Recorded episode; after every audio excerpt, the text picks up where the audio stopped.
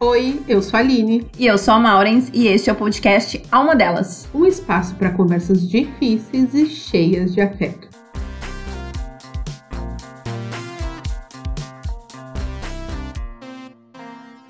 Qual a tua maior coragem e o teu maior medo? Já pensou que teu medo de ser ruim em algo novo te bloqueia de ser alguém diferente, de ser melhor para ti e para o mundo que tu vive?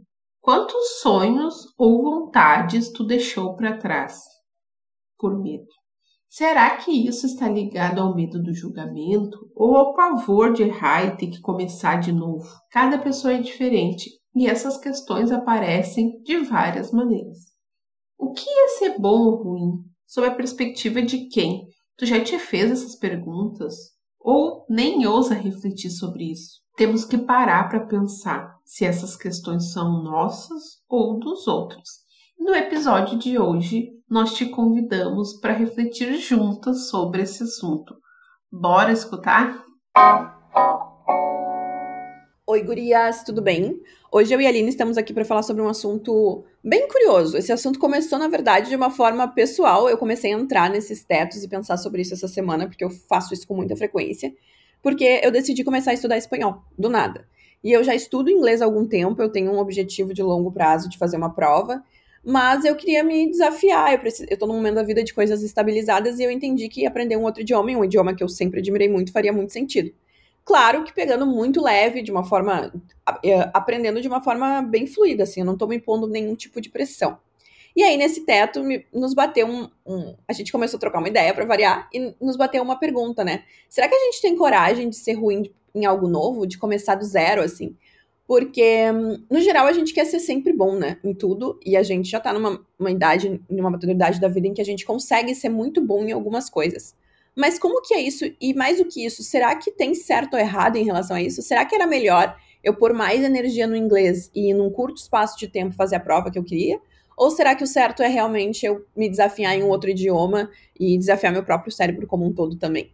Então, o papo de hoje é sobre isso. A gente quer muito trocar uma ideia, um pouco de visão sobre o que é ser bom, o que é ser ruim, o que é se desafiar, o que é começar algo novo, o que é ser multidisciplinar, o que é ser uh, uma pessoa especialista. Então, vai ser um papo bem gostoso e eu quero já convidar a Aline para falar um pouquinho sobre a visão dela sobre isso. Oi, gurias! Aline aqui. Bom, Uh, a gente falou sobre isso e eu também fui impactada por um post essa semana que falava sobre isso, né? De tu ter coragem para ser ruim em algo novo. E aí eu comecei a refletir sobre aquilo ali e fazer ponderações sobre a minha jornada, sabe? E me, me deu um teto, assim, também, de que isso tá muito ligado ao ego, sabe? Se a gente for parar para pensar. Porque, assim, sempre tem uma pergunta que eu faço nas, nas, nas, decisões que eu tenho que tomar e tal: é o que de pior poderia acontecer se eu trocasse uh, de emprego agora? O que de pior poderia acontecer se eu largasse o empreendedorismo e voltasse para a CLT, que é uma onda que eu estou pensando agora? E eu sempre me faço essas perguntas.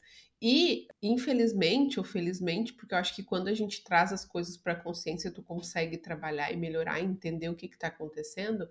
Muitas vezes eu acho que essa coragem que a gente uh, não tem ou ou tem, sei lá, de, fa de fazer algo novo e que a gente vai ser ruim, porque quando tu começa algo novo é muito diferente. Por exemplo, eu tenho 13 anos de experiência em processos e projetos. Será que agora eu começar a ir para a área da Maurins, por exemplo, eu não vou ser uma especialista nessa área, eu vou começar do zero, vou ser ruim. E tá tudo bem ser ruim, né? Algum dia tu foi ruim para ser bom do jeito que tu quer, do, do jeito que tu é hoje. Mas eu acho que tá ligado ao ego, sabe? Eu fiquei, na, no meu caso, eu fiquei pensando isso, sabe? Será que as pessoas, não sei se é ego também, mas tipo, será que as pessoas vão me reconhecer nesse algo novo? como vai ser a recepção dessas pessoas, sabe? Ah, a Aline não vai mais ser referência, eu acho que tá nessa linha, assim, sabe? Com certeza eu concordo contigo, porque a gente é criado e a gente cresce numa competição de sermos os melhores. A gente precisa ser o melhor no trabalho, a gente precisa ser o melhor na escola. Isso vai garantir um futuro bom, isso vai nos garantir dinheiro, isso vai nos garantir uma vida confortável, isso vai nos garantir bons momentos, né? é, é inevitável a gente também olhar para essa questão que é social mesmo, que está em volta, né? Não à toa que as crianças, elas sempre, as crianças que são melhores em alguma matéria na classe, por exemplo, elas ganham destaque. E aí a gente entra nisso, né? Digamos que eu sou um jovem, uma criança de 10 anos e eu sou muito boa em matemática. Eu vou dar esse exemplo porque era o meu caso real.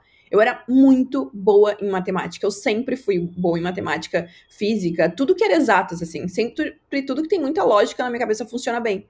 Só que eu sou uma pessoa completamente humanas. Tipo, eu estudei publicidade, tipo, eu tive uma cadeira com cálculo, sabe? E se eu não tivesse. E acho que meus pais não fizeram isso de forma intencional no sentido de conhecimento, eles só deixaram eu seguir o caminho que eu escolhi, né? Tipo, eu escolhi publicidade comunicação e eles me incentivaram. Talvez eu tivesse pais que me estimulassem, sei lá, ter sido engenheira. Acho que eu teria sido uma boa engenheira, uma boa arquiteta, enfim, não, não acho que é só isso que compete a, uma, a, a ser bom nessa profissão. Mas, naturalmente, pessoas que são boas em exatas acabam indo mais para esses lados, é, indo mais para temas exatos mesmo.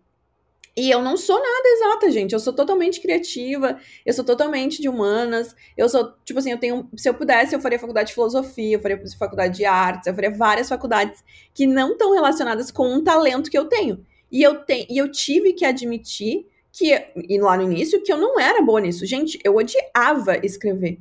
Eu odiava. Tipo assim, eu ia mal nas provas de português, eu ia mal nas provas de, de literatura, eu ia mal em tudo. E hoje a comunicação passa, no meu trabalho, pessoalmente, muito pela expressão, tanto escrita quanto pessoal, quanto da fala, quanto da dicção, todos esses elementos que envolvem comunicação. Então isso é muito louco, né, Lili? Eu acho que tu trouxe um ponto que é importante aprofundar, sabe? Que é a questão, assim, por que, que a gente tem que ser muito bom em alguma coisa e não ser mediano em várias coisas? Às vezes eu me pergunto isso, sabe? Por que, que uh, toda a minha carreira eu construí em cima de ser muito boa em processos e projetos, né? Porque foi o caminho que, que eu gosto também, né? eu gosto de, de trabalhar processos, mas muito por trás dos processos eu gosto de trabalhar a questão das pessoas envolvidas no processo e toda aquela questão cultural que envolve esse trabalho, né? De trabalhar cultura, de mover pessoas. E aí eu fico pensando, agora voltando lá para o teu exemplo do inglês e do espanhol, por que, que eu tenho que ser maravilhosamente boa em inglês e eu não posso ser mediana em inglês e espanhol, sabe? E eu acho que aí vem dessa questão de, de várias questões, né? Se a gente for começar a puxar. Tem uma questão de como que é a estrutura da sociedade, que tu já falou, né? A gente é criado para competir. Eu acho que isso eu, eu, tento trabalhar com o Miguel e eu fico pensando, meu Deus, o quanto eu tô criando, uh, o quanto às vezes tu querer, de alguma maneira, que querer não, mas tu trabalhar para que o teu filho uh, se torne uma pessoa maravilhosa, seja naquilo que ele deseja ser, o quanto tu tá impedindo dele ser várias coisas, sabe? Quando a gente uh, coloca essa questão de, ai, ah, tu é maravilhoso, tu vai ser bom em tal coisa, sei lá. Mas isso me, me dá uns tetos, assim, de pensar uh, o quanto a gente se cobra hoje também por chegar num lugar ou ser alguém que às vezes tu nem tem conexão com aquilo ou tu nem quer ser, sabe? E obviamente tu vai amadurecendo, teus caminhos vão vão se encontrando, tu vai também entendendo o que que é para ti, o que que não é, mas essa pressão de tu ser muito bom em algo, eu acho que prejudica, sabe? No, no fringir lá do, do, do, final da, de tudo, acaba prejudicando, porque faz com que tu também não te experimente, sabe? Faz com que tu também uh, não conheça outras coisas. E é aquela máxima, né? Tu só vai saber se aquilo é bom se tu experimentar Tu só vai saber se tu é bom naquilo tu gosta daquilo muitas vezes se tu experimentar. E eu acho que essa visão de ser extremamente bom em algo acaba te privando de experimentar coisas novas e de repente até seguir outros caminhos, né? Uh, eu não gosto de entrar na, no paralelo do e se e se, porque isso te deixa louca, né? Acho que é uma palavra que, que deixa as pessoas perturbadas, assim, ah, e se eu tivesse feito isso, e se eu tivesse feito aquilo? Mas eu acho que é sempre tempo de a gente repensar, repensar uh, no que que, não no que que eu sou bom, sabe? Mas no que que eu gosto e no que que eu quero. Não sei se faz sentido para ti, Maurício. Faz, e ontem eu tava conversando com o Summer sobre isso, porque é, eu sempre me cobrei, voltando pro idioma, né? Eu sempre tive o sonho de falar inglês. Eu estudei por muitos anos, assim, em modelos mais tradicionais, e eu, depois disso eu encontrei um, dois professores muito bons, assim, de conversation, que me destra... literalmente eles destravaram a minha chave do medo, assim. E, cara, hoje eu sou uma pessoa que fala inglês, que lê inglês, que qualquer ambiente, que, tipo, vê um filme, que escuta música, que fala com pessoas americanas, tipo, tem uma amiga que é casada, ele veio pra cá, a gente trocou o dia inteiro ideias, assim. Mas mesmo, olha que loucura, mesmo eu falando, eu escrevendo, eu trabalhando, eu apresentando, eu pensando em inglês, tipo, eu faço tudo em inglês, eu ainda acho que eu não sou boa o suficiente. Porque isso também tem a ver com como a gente entende que é o suficiente. Daí ontem eu e o Semer a gente tava conversando, daí o Semer começou a estudar inglês quando a gente começou a namorar. E aí agora ele tá no nível intermediário para mais, assim. E aí ele falou, cara, eu achava que eu não era intermediário. Se a minha prof não tivesse falado, eu não ia achar que eu tinha evoluído, eu ia achar que eu ainda tava no nível básico. Então eu acho que tem também um pouco disso, né, Aline, do que, que a gente idealiza como sendo o ideal. Será que quando a Maureen fizer lá o TOEFL e IELTS que eu vou fazer, provavelmente eu vou ir bem na prova, porque é uma, é uma prova estruturada, né? Tem macetes, né? E eu tô sendo treinada para isso provavelmente vai dar tudo certo. Será que eu ainda assim vou me sentir confiante? É isso que falta para me chancelar? Ou eu ainda vou, toda vez que eu estiver num ambiente onde eu tenho que falar inglês, me sentir uh, nervosa ou insegura? Hoje, claro, eu já me sinto muito menos do que, sei lá, um ano atrás, quando eu comecei a ser mais desafiada no inglês. Mas o, quem determina pra gente o ser bom? Tipo, isso é se comparar com uma média imaginativa ou isso é se comparar consigo mesmo, sabe? Daí essa semana eu troquei uma outra ideia com uma amiga que ela vai começar a ler um livro chamado O Caminho do Artista, que ele é um livro muito famoso, muito legal, que eu já tentei ler nove vezes e tranquei, porque ele tem exercícios práticos para tu te conectar com o teu artista uh, interior e a tua criança. E, cara, eu tenho um problema muito grave com isso. Quem me conhece na intimidade sabe que eu bloqueei a minha criança quando eu era criança. E eu tenho muita dificuldade de aceitar a arte na minha vida, apesar de o meu sonho ser, né? Se um dia uh, daqui, sei lá, 50 anos, alguém for falar de mim, eu quero muito que uma das, das formas que as pessoas me apresentem é justamente como artista. E nossa, já trabalhei isso muito em terapia, enfim, tem uma trava, tá? Tô tentando. E aí ela falou, eu falei, ah, lê esse livro, é muito bom, eu tranquei nove vezes. Daí ela falou assim, ah, mas por quê? Daí eu contei um pouquinho assim pra ela, daí ela disse, tá, mas tu tá te comparando com quem em ser artista? O que é ser artista para ti? E eu faço muito esse exercício com o assim, cara, eu mando umas artes, assim, algumas coisas de outros artistas e mando, olha aqui do caralho e tal.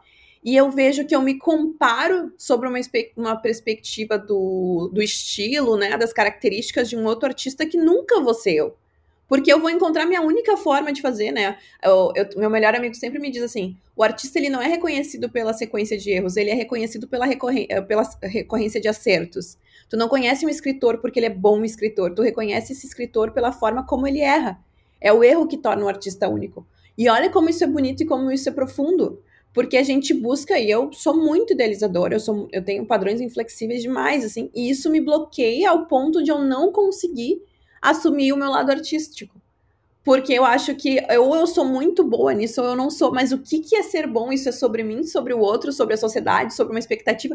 Tipo, da onde vem isso, meu Deus? Eu tenho um palpite da onde vem isso. E a gente já falou sobre esse assunto aqui. E, meu, de alguma maneira isso tá ligado com síndrome de impostor, sabe? Tá ligado, porque, tipo assim, ó, uh, quando a gente recebe estímulos, quando a gente é criança e tal, e daí vai depender muito da família que tu foi criada, da estrutura familiar que tu tem, tu recebe estímulos ou para ser quem tu quer ser, ou para buscar determinadas questões, né? E eu acredito muito nisso, sabe? E por isso que eu sempre busco estudar e tal. Esses dias a gente estava até conversando, eu e o Paulo, e ele falou: ai, o Miguel vai ser médico. Eu digo, para que essa noia, por que, que o Miguel vai ser médico? Ah, porque médico é legal e tal. Eu digo, mas quem disse que é legal, né? Quem tem que saber o que ele quer ser é ele. Eu acho que ali começa um pouco, sabe?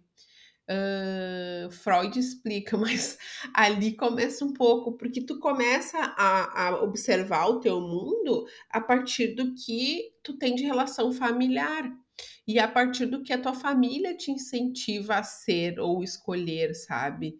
Ou a partir do momento que, às vezes, lá na tua infância, tu pode, às vezes, nem lembrar disso, mas alguém lá na tua infância te disse: ah, isso não é para ti, ou ah, uh, eu lembro que quando, olha que louco, né? Eu, eu sou, eu também sempre fui boa em matemática e tal, mas eu, incrível que pareça, eu sempre gostei muito de escrever. Tanto que eu, agora, depois de 30 e poucos anos, eu me aventurei a, junto com outras mulheres, escrever um livro, né? Mas até hoje eu fico assim, sabe? Ai, aqueles textos, será que eles são bons o suficiente para estar tá ali, sabe? E eu não, eu não me considero uma boa escritora, mas eu gosto de escrever. Então eu acho que eu, ali tá esse ponto, sabe? Tu tirar uma coragem de tá se lascando porque os outros vão achar se aquilo é bom ou não é mas tu fazer uma coisa que realmente faz sentido para ti, que tu ama, sabe? E eu acho que essa coragem, falando do livro agora, de eu escrever o livro e de eu colocar coisas ali que, de repente, se eu, se eu tivesse me bloqueado no eu não ser tão boa assim, eu não teria escrito, sabe? Eu teria me bloqueado e não teria escrito. E, e escrever o livro foi uma parte muito importante da minha vida, de eu entender que tu não precisa ser bom e não precisa ser tudo grandioso, entendeu? Tá tudo bem. A gente foi ali escrever um livro entre 25 mulheres. Eu tive acho que cinco textos publicados no livro e tá tudo bem. Eu nem sei se esses textos ficaram tão bons assim, mas eu fiz o que eu queria fazer, sabe? Nossa, Aline, eu acho que tu tem muita razão, sabe por quê? Eu lembro que quando eu tava com uns 20 e poucos anos, uh, pós-formada, 22 ali, logo que eu me tornei gerente e tal, uh, gestora, eu queria muito começar a escrever sobre isso. Ah, imaturo, enfim, né? Vendendo essas ideias que hoje, ainda bem que eu não fiz, porque hoje eu teria vergonha, mas enfim.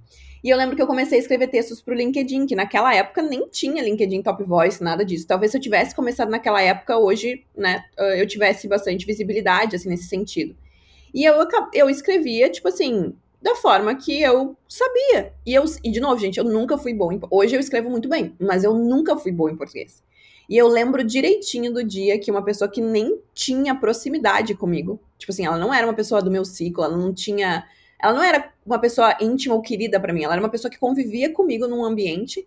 Chegou para mim e falou assim: "Olha, muito legal os teus textos do LinkedIn. Eu só te sugiro uh, revisar um pouco o português para tu não ficar te expondo." ela não teve sequer o tato de pegar o meu texto de forma colaborativa e dizer, ó, oh, Maurens, aqui, aqui, aqui, tu podia ter escrito dessa forma, por causa disso, que é o que eu, como ser humano que sou, faria para uma pessoa que eu quero que cresça. Ela simplesmente cagou a, regra dela, tipo assim, do ponto de vista, ok, gramatical, uh, e julgou e simplesmente desconsiderou. Ela ainda, no final, meteu muito tóxica abusiva, ela meteu assim, ah, os teus textos são legais, só tem que melhorar essas questões de português. Aquilo ali bastou para eu nunca mais escrever no LinkedIn. Eu nunca consegui, eu nunca reli aqueles textos para identificar onde estavam os erros. É óbvio que se eu ler esses textos hoje eu vou achar muitas coisas. E eu só consegui desconstruir isso de certa forma, porque hoje eu trabalho com uma pessoa. O meu chefe, ele é muito chato com português, assim, tipo, ele é filho de jornalista, então, tipo, para ele isso é uma coisa muito importante. E ele me disse a seguinte frase, algo parecido com isso. Ah, a única pessoa que eu confio para revisar meus textos é tu, porque eu acho que tu escreve muito bem. Gente, isso foi, sei lá, há um ano e meio atrás. Eu fiquei, eu vivi, sei lá, seis anos, cinco anos da minha vida sem escrever, simplesmente pelo fato de que uma pessoa sentiu que ela tinha o direito de me dizer que o que eu estava fazendo não era bom o suficiente. E aquilo me bloqueou. E até hoje, tipo assim, eu tentei voltar pro LinkedIn depois de agora, depois de adulta. Eu escrevo muitos textos, eu tenho total condições de produzir e tal. E mesmo assim, as últimas vezes que eu, produzi, que eu fiz texto, eu pedi para revisarem porque redatores mesmo eu pedi para revisarem, porque eu não me sinto. Eu criei uma insegurança gigantesca. E aí entra isso, cara, eu preciso ser a pessoa, a melhor pessoa. Claro que eu preciso escrever bem, de forma clara, coesa, mas eu preciso ser a rainha da gramática e conjugar e aplicar todos os tempos, verbos e pessoas e tudo os artigos, tudo certo. Ou eu posso simplesmente produzir um texto que é tão bom, claro, coeso, bem escrito, que impacta pessoas e transforma elas. Meu, é muito louco isso. Mas eu acho que é aí que é o ponto, amiga. Tipo assim, isso é, é tu contigo mesmo, entendeu? Tu escreve super bem. Várias, tipo assim, já teve pessoas que tu mesmo foi uma delas que já falaram das questões de português, às vezes que eu erro acento e tal, mas para mim eu tô cagando e andando, entendeu? Claro que eu vou arrumar, porque, tipo, eu entendo que às vezes é uma crítica construtiva, não foi que nem essa que tu recebeu, né? Mas, meu, uh, o que eu penso é assim, ó. Uh. A minha crítica é sempre com muito amor. Não, sim, mas o que eu tô falando assim, aquilo não me afeta, entendeu? Uh, porque eu acho que também tem e tem outras coisas que me afetam, é que esse é o teu ponto, entendeu? Porque tem alguma coisa que aconteceu que te bloqueou. Uh, isso não me afeta, mas tem outras coisas que provavelmente me afetariam, entendeu? E que já me afetou. Teve um caso, até a Maurins, uh, eu contei para Maurins logo depois que eu, não vou citar nomes das pessoas, mas logo depois que eu que eu engravidei, ganhei o Miguel e tal, eu, eu decidi empreender e fui atender mães e tal. E tinha uma figura pública na internet que eu, tipo, achava foda demais nessa área, tá? E eu ah, fui lá, falei para ela que eu tava empreendendo nessa área e que, ah, para mim ela era uma uma uma baita de uma inspiração e tal, barará, barará a pessoa veio e me deu-lhe um corte, assim, mas tipo, eu nem vou, a Maurício lembra. Meu, aquilo me bloqueou, entendeu? Eu demorei muito tempo para me recuperar daquilo e começar a voltar a fazer o que eu gostava de fazer. E aí, se a gente for pensar nisso tudo, além da coragem, é muito quanto tu te impacta com hum, o que os outros pensam a teu respeito, sabe? Olha que coisa louca, a gente saiu da questão de ter coragem de fazer algo novo e ser ruim naquilo pro impacto que tu deixa os outros causar em ti, sabe? E meu, se tu for pensar, tá muito ligado muitas pessoas deixam de fazer coisas por se importar com o que os outros vão falar.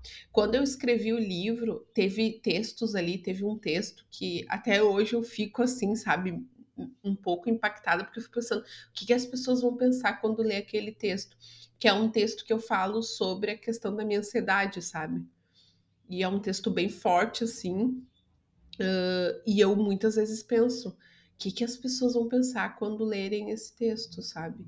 E aquilo me desencoraja, de repente, a escrever novos textos, a, a colocar a cara a tapa. E aí vem um ponto que é muito legal. Às vezes a gente não consegue ser tão bom em algo por medo desse primeiro passo, né? De julgamento e de ser ruim por algum tempo, mas ruim no teu conceito. Porque, por exemplo, tem um texto ali que eu escrevi também, que é um texto que para mim, meu Deus, eu não sei nem por que, eu botei aquele texto. Para mim, eu não sei nem por que, que eu botei aquele texto no livro, né? Mas já veio várias pessoas me dizer, bah, eu precisava ler esse teu texto, que era um texto que eu falo sobre a questão de tu ter que ser forte sempre, sabe? E ali eu mostro muito a minha fragilidade e tal. Eu acho que é um texto que seria um texto aqueles que tu escreve na hora do desabafo e deveria guardar para ti, sabe? Mas aquilo impactou outras pessoas e às vezes a gente deixa de fazer coisas muito grandiosas ou também pouco grandiosas, mas é o que eu falo, sabe? No alma, assim, no começo eu tinha muito uma questão de, ah, eu queria crescer, queria levar isso para outras pessoas. Hoje o meu pensamento é diferente, né? É tipo, se a gente impactar duas pessoas hoje, mais uma amanhã, mais três semana que vem, é isso que tá valendo. Esse é o nosso propósito aqui, né? De que a gente consiga tá abrindo aqui coisas que para aquela questão assim, né? Ah, eu, eu não sou a única que pensa assim. Tu conseguir ter semelhantes e tal. E eu acho que isso tudo tem a ver, sabe? Mas tá muito ligado com o julgamento que a gente tem da gente mesmo e acha que os outros têm. E se os outros têm, ah, foda-se também, né? Só um pouquinho. Eu já passei da idade de estar tá me importando com isso. Mas às vezes eu me importo. É um exercício, né? A gente se importar, desimportar, se reconhecer, se desconhecer. É bem complexo, assim. Cara, olha só, a gente saiu sobre. falou sobre ter coragem e a gente foi parar em aprovação, né? São coisas que estão conectadas e, e, é muito comum, assim, quando tu conversa com pessoas da área da, da psicologia, né? Eles trazerem como as crianças. É, por que, que as crianças arriscam, né? Por que, por que, que o céu pode ser laranja? Por que, o céu pode ser roxo? Por que, o céu pode ser rosa? Por que, o cachorro pode ter três patas? Por que o gato pode ter cinco orelhas? Porque as crianças, elas. A, a gente, quando a gente nasce, a gente não tem todos esses, esses cortes, esses limites, né? a gente não sabe, não, não, a gente não é cobrado por estar dentro da realidade. Mas como que a Maurens adulta vai fazer um quadro, né? Uh, claro, a arte ela tem a sua ressalva e ela te permite, né, criar mundos novos e impossíveis. Mas, tipo assim, aos olhos da grande maioria, se eu desenhar um coelho com três orelhas, as pessoas vão achar meio estranho. Claro que por trás daquilo vai ter um significado, né, toda a questão, mas a gente cresce sendo encaminhado para o padrão encaminhado para ser muito bom em algo, né? Eu, eu, eu sou muito feliz na minha área, né, no, no marketing, e eu me considero uma profissional realmente muito boa, diferenciada, e falo isso sem nenhum tipo de arrogância, totalmente com base na minha construção e, e, e no momento de carreira que eu tenho. E às vezes eu me questiono, assim, esses dias eu conversei com o Samer e falei assim, cara, tu te vê fazendo a mesma coisa aqui 10 anos? E ele foi super pragmático e disse sim. E eu não me vejo, a gente tá, eu e o Semer, a gente tá em momentos de carreira diferentes, eu já tenho 10 anos de carreira, ele tá no início da carreira dele ainda. E aí eu fiquei pensando assim, beleza, tudo bem se eu não quiser daqui 10 anos continuar trabalhando com marketing, com comunicação. Até acho que comunicação vai ser algo que eu vou trabalhar para sempre, assim, porque isso passa pela educação, passa por várias coisas. Mas marketing em si, business, é uma coisa que eu realmente me vejo a longo prazo me desvencilhando. E aí? Eu vou ter que estudar? eu vou ter que começar do zero, eu vou ter que descobrir outras coisas. Eu tenho muita vontade de, de estudar a área de direitos humanos, de filosofia, né? Tenho muita vontade de, de, de me complementar como indivíduo na academia, enfim.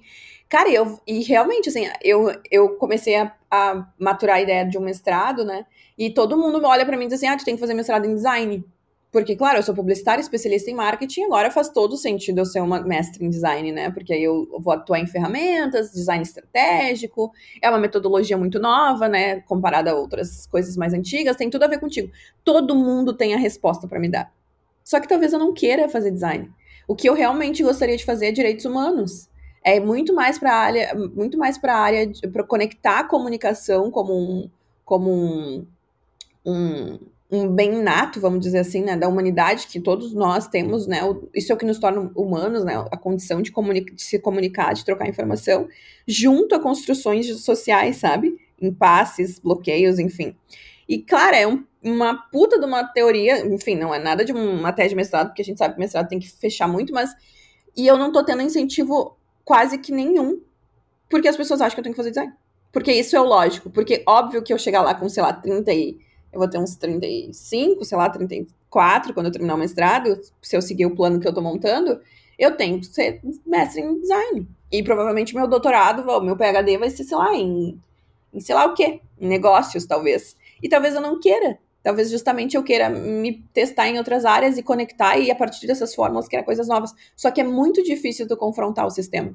E eu digo isso de verdade, assim, porque, por exemplo, o meu chefe não compreende o fato, por exemplo, Uh, não que ele não compreende, né, tadinho, mas para ele eu ter começado, por exemplo, o espanhol, ele acha que é só uma coisa mais que eu botei no meu, no meu cronograma, assim. Ele acha que eu deveria me dedicar pro inglês. Porque para ele é lógico, cara, tu já fala bem inglês, fica aí. Tu já tá num negócio internacional, tipo, só vai, sabe? Mas eu quero me testar, isso é importante para mim.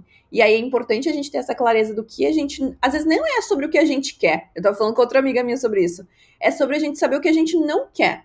Cara, eu não quero ser uma pessoa com 40 anos que só seguiu uma única trilha. Eu sou uma pessoa multidisciplinar. Eu só descobri que eu era multidisciplinar com 25 anos. E provavelmente, gente, se até os meus 40 a gente ainda tiver o alma, e tomara que tenha, a gente vai estar tá falando de outras coisas, porque eu sei que a Aline é muito parecida comigo nesse aspecto. Nós somos mutantes, a gente tá sempre mudando, a gente não sabe o que vai ser o dia de amanhã, mas a gente acolhe o amanhã. Existem pessoas que não, que preferem se tornar especialistas e não tem certo ou errado. Eu acho que esse é o grande aprendizado, né, Aline? Eu pensei muito sobre isso essa semana e, cara, não tem o certo ou o errado. As pessoas elas têm que fazer e serem o que são e o que vai fazer sentido e trazer prazer para a vida delas. A vida já é dura demais para a gente não ter prazer nas nossas escolhas.